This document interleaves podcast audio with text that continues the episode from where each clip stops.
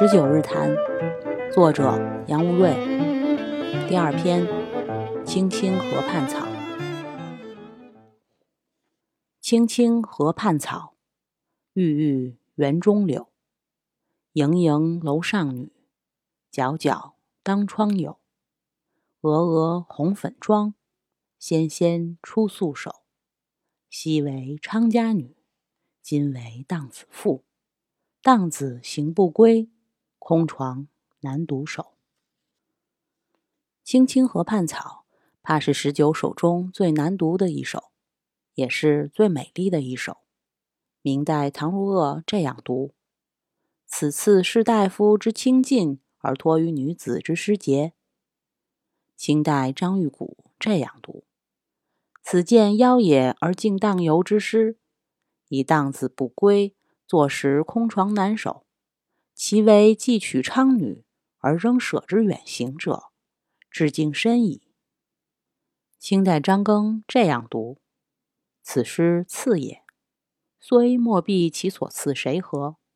要亦不外乎不寻廉耻而盈盈之见丈夫。若以为直夫昌女，昌女以何足妇而废此笔墨也？”现代的叶嘉莹这样读。而现在我们所讲的这首诗，在描写这个楼中女子时，用了很多美丽的外向的词语。所有这些词语中，都含有一种不甘寂寞和擅自炫耀的暗示。为什么会这样？原来这个女子昔为昌家女，今为荡子妇。所谓昌家女，就是歌妓舞女。这样的女子，平生过惯了灯红酒绿的生活。往往是忍受不了寂寞的，更何况她现在又嫁给了一个荡子。所谓荡子，不一定是现在所说的浪荡之人，而是指那种经常在外漫游、很少回归故乡的人。这种人一出去就再也想不起回来，把妻子一个人孤零零的抛在家里，所以是荡子行不归，空床难独守。所谓难独守。是说，这个女子现在还是在守，只不过她内心之中正在进行着守与不守的矛盾挣扎。你们看，古诗十九首实在是很微妙的。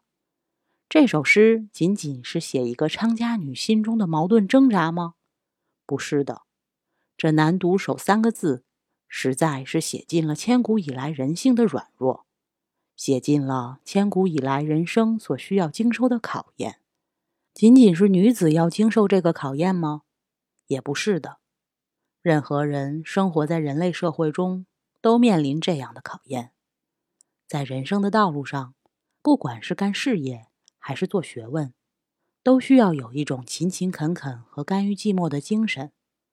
但有些人是耐不住寂寞的，为了早日取得名利地位，往往不择手段的去表现自己。所谓尽快打出一个知名度来，而这种急功近利的行为，有时候就会造成一失足成千古恨的结局。所以这一首诗所写的，乃是人生失意对你的考验。当然，这也属于人生之中的一个基本问题。很多人认为这首诗不好，或者根本就不选也不讲这首诗。我以为那是不对的。现代的流沙河这样读：“难独守”，就是诗人在帮那个女子把她的内心活动说出来了。你这个浪荡子，一年四季在外头，让我在家里面空等下去，那是办不到的。你在外面耍，到处找女朋友，我也可以去找一个男朋友。他想要搞婚外恋了。汉代的人好像说真话没那么多顾虑。比较洒脱，到唐代的诗就不兴这样写了。这么一想，这首诗就很有点喜剧化了。那个诗人远远的看到一个浓妆艳抹的女子坐在窗前，他不敢出来，开始是躲藏在远处，一双眼睛就贼货贼货的往河边花园里头看，看着看着就往前钻，越钻越近。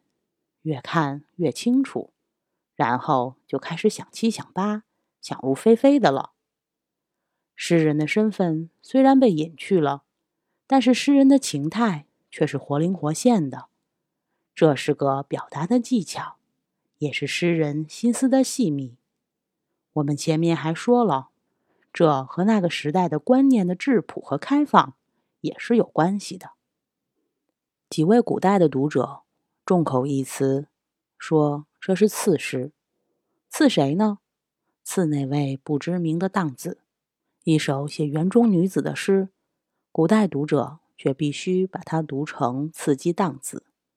他们的苦心可以理解，因为在他们看来，唯有读出刺味儿，这首诗才有教义。尽管全诗五十字，字字都写园中女。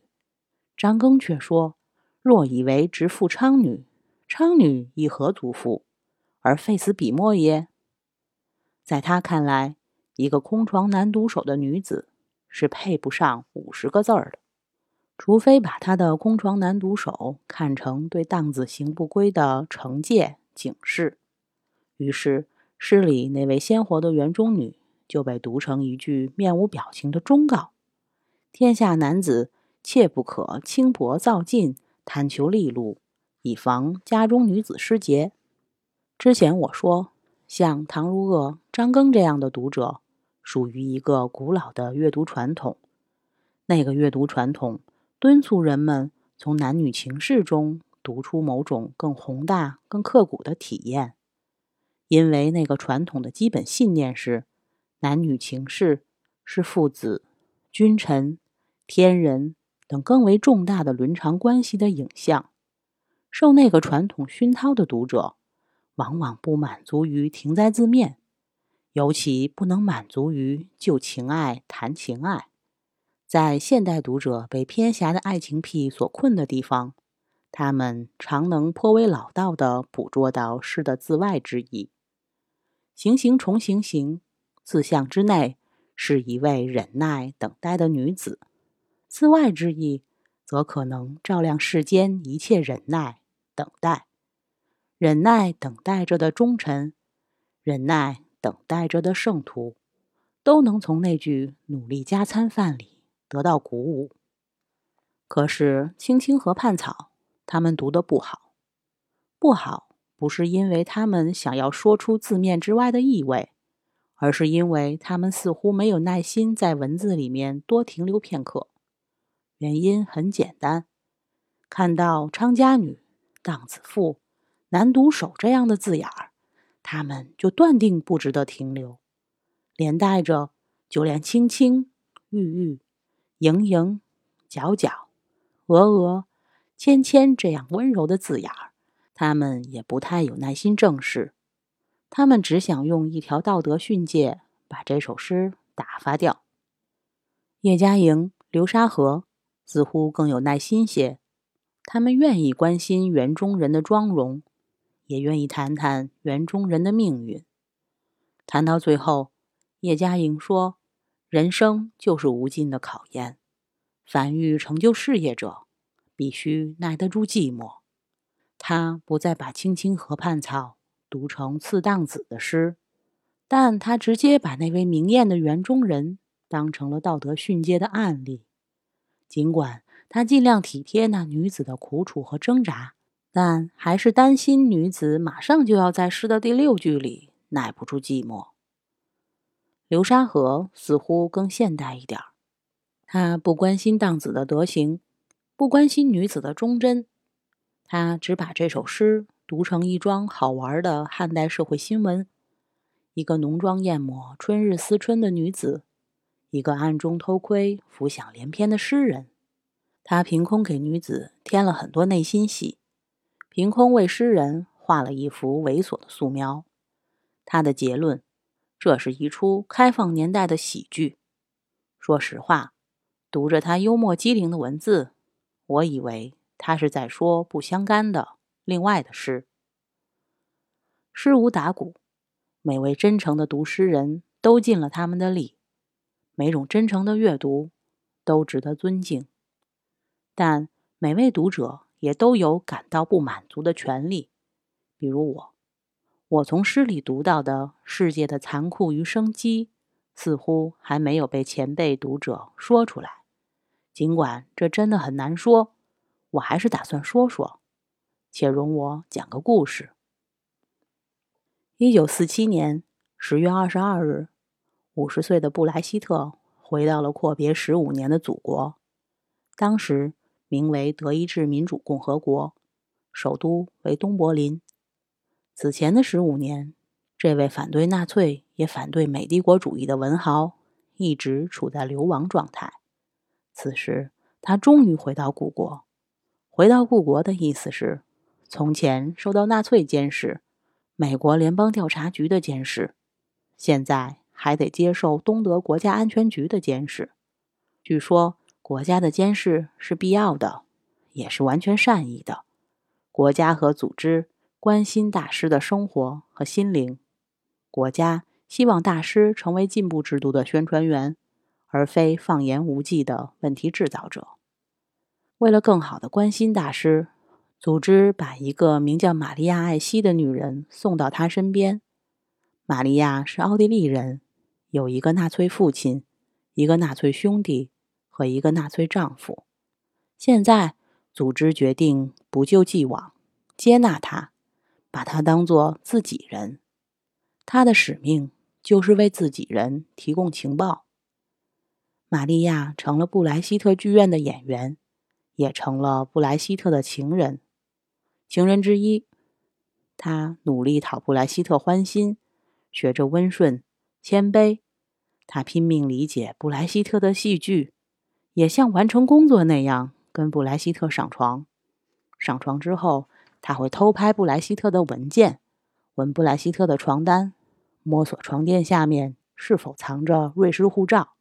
布莱希特不是单纯的文士，他有他的政治嗅觉。他知道自己的祖国组织的关系，也知道组织为他安排了什么。他需要女人，也对玛利亚感兴趣，但仅是兴趣而已。玛利亚是一个有意思的姑娘，但比不上路特。这个女人不过是一个放在戏剧舞台的旅行袋。他知道他在暗中盯着他，搜查他，他也盯着他，搜查他。他们上床，也像是垂死的、乏味的政治斗争。他询问着为什么玛利亚上床的时候，那张脸就像升向天国的死去的王后，双眼紧闭，仿佛藏在他自己的内心深处。他慢慢的应着，知道接下来会发生的老一套。他脱光了他的衣服，把他转向墙壁，占有了他。他想，他不是在占有我，他是在搜查。他紧紧抓住黄色的窗帘，而后又在布莱希特用梳子的柄来代替衰退的男子气概的时候，握紧了拳头。玛利亚发现自己爱上了上司，那个派他监视布莱希特的人。那个人叫汉斯。他对生活的奢望是：给我一个岛来爱这个男人，随便哪个岛，是我一个人的，哪怕只是我生命中的一个星期。可这真的只是奢望。汉斯或许也爱他，但不会接受他的爱，因为汉斯在为组织工作。他问他五年后会干什么，他说。我会更加扎进官僚主义类人的迷宫里。那个迷宫里没有他的位置。在玛利亚眼里，汉斯是个天真的年轻男子。和玛利亚怀疑，在这个国家存在心灵淳朴的年轻天真男子吗？在这个失控的国家，在这个国家里，年轻男子和垂老大师。都在忙着为了控制别人的肉体和心灵而恶斗。玛利亚的肉体只是这场恶斗里的一枚棋子，没有这个身份，她就不能生存。而他厌倦这个身份，逃避的办法是游泳。他把衬衣挂在支柱上，他的感觉从来没有像现在这么好，这么灿烂。他的生活在波涛永恒的涌动中消逝了，这使他的皮肤变成褐色，使他更年轻，使他装饰闪闪的亮片。中午的大海波光粼粼，到了下午四点就成了淡紫色。他的腿温暖起来，他觉得自己光滑而美丽，慵懒而冒失。远处海面上的帆船犹如海市蜃楼，让他吃了一惊。玛利亚摘下黑色的眼镜，匣着暖瓶里的凉茶。她的泳姿很协调。他滑进水里，天空形成了一个奇怪的洞。紧接着，无数的积雨云往上升，蒸发掉，成千上万的星光融化了。上涨的海潮的声音变了。他忘记了布莱希特和他的那帮人，他们的意识形态窝棚坍塌了。这个故事来自法国人雅克·皮埃尔·阿梅特的小说。布莱希特的情人，几年前偶然遇到这本小说，读到玛利亚游泳这段，立刻被击中。他让我看到一个被侮辱、被损害的女子，尽管饱受屈辱与损害，仍有蓬勃生机，需要绽放。美丽的肉体，蓬勃的生机，熬过了侮辱与损害，没有萎顿，未曾熄灭。当它们舒展、绽放的瞬间，外部世界那个惯于实施侮辱与损害的意识形态窝棚就坍塌了。阿梅特的书里有不少情欲描写，我觉得玛利亚独自游泳这段是最惊心动魄的情欲描写。衬托他的是布莱希特的那些上床场景。玛利亚不是缺乏性。而是承受了太多扭曲的性。扭曲的性不是性，而是意识形态的污渍，是人间痊愈的爪牙。被强加的性是扭曲的性，被剥夺的性同样是扭曲的性。无论强加还是剥夺，背后都是意识形态痊愈对人的践踏。布莱希特的卧室是意识形态战场，在那里。痊愈把性强加给玛利亚。汉斯的办公室也是意识形态的战场，在那里，玛利亚的美好爱欲被剥夺了。只有在海里，玛利亚觉得大腿温暖，自己光滑而美丽，慵懒而冒失。那种美丽是不为什么的美丽，不为取悦谁，因为慵懒，不能自已，必须美丽。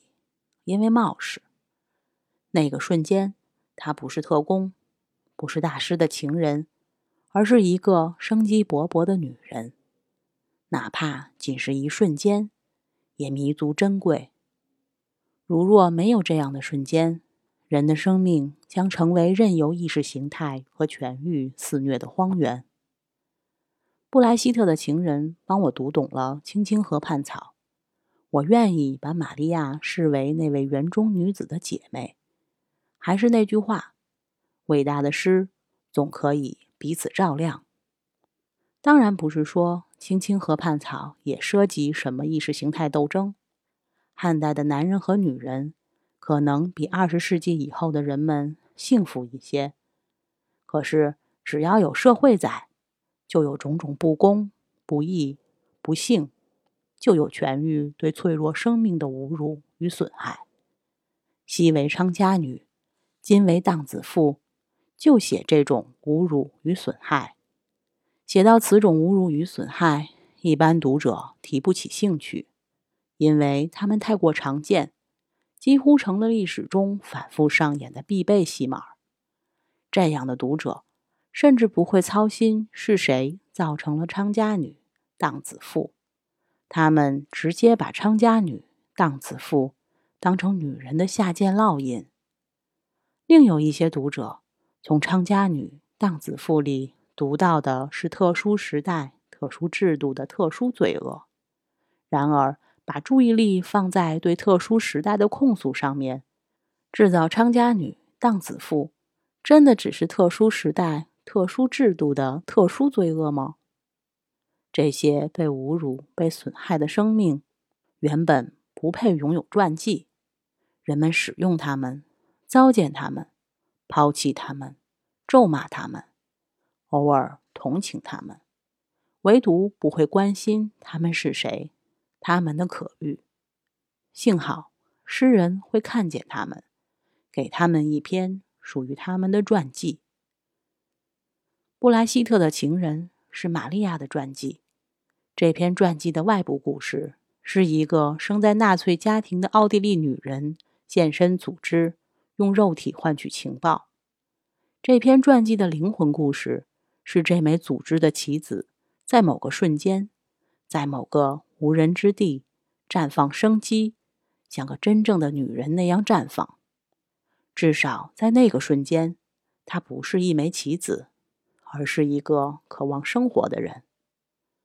青青河畔草是那位园中人的传记。流沙河说的没错，这首诗不是女子的独白。有一位诗人看见她，看着她，讲述她的故事。可惜流沙河把那位诗人想象成偷窥狂，偷窥到的也只是一场社会喜剧。而唐如鄂、张玉谷、张庚他们又把这位诗人。想象的太过严肃，似乎他的温柔吟咏只是为点醒那些野游不归的浪子。果真如此的话，实在浪费了诗里那些温柔和美丽的词句。我想象中的那位诗人，既非无心肝的偷窥狂，也不是面无表情的道德导师，他更像阿梅特那样的小说家，要为一个被侮辱、被损害的女子。做一篇原本不必做的传记。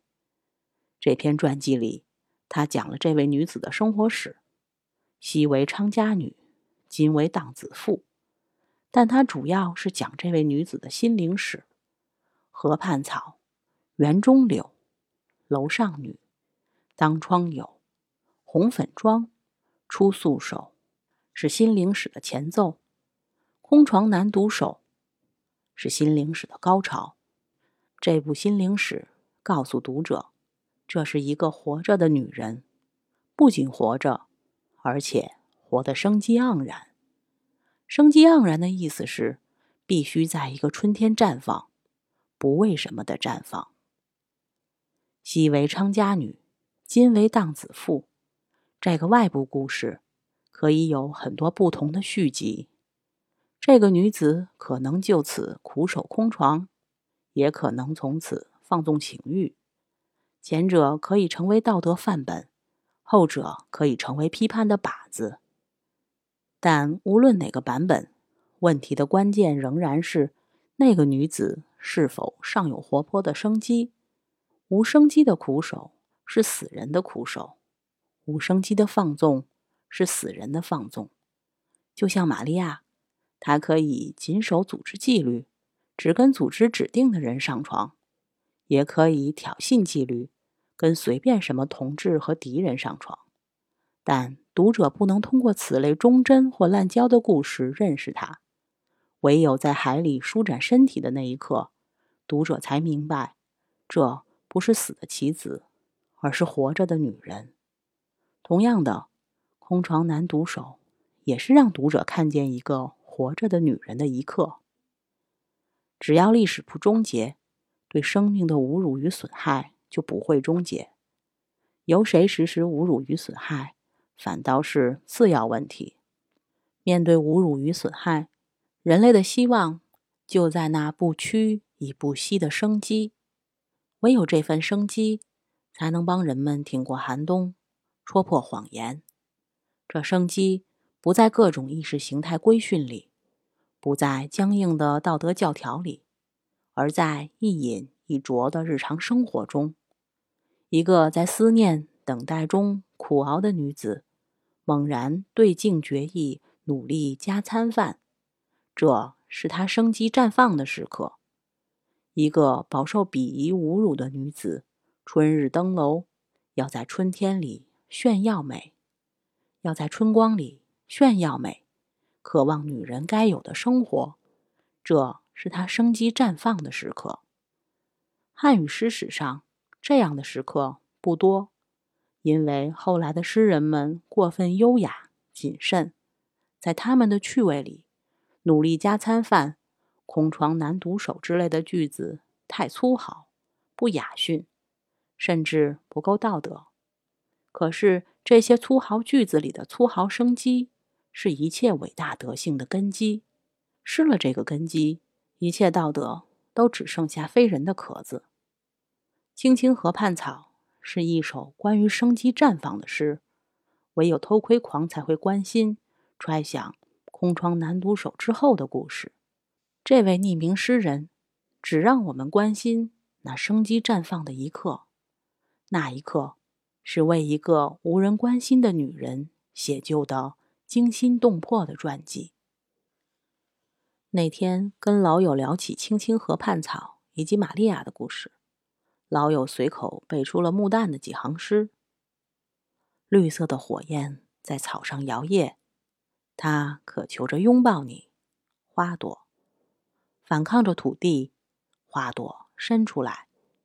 当暖风吹来烦恼或者欢乐，如果你是醒了，推开窗子，看这满园的欲望。”多么美丽！青青河畔草，看这满园的欲望，多么美丽！本片结束，谢谢收听。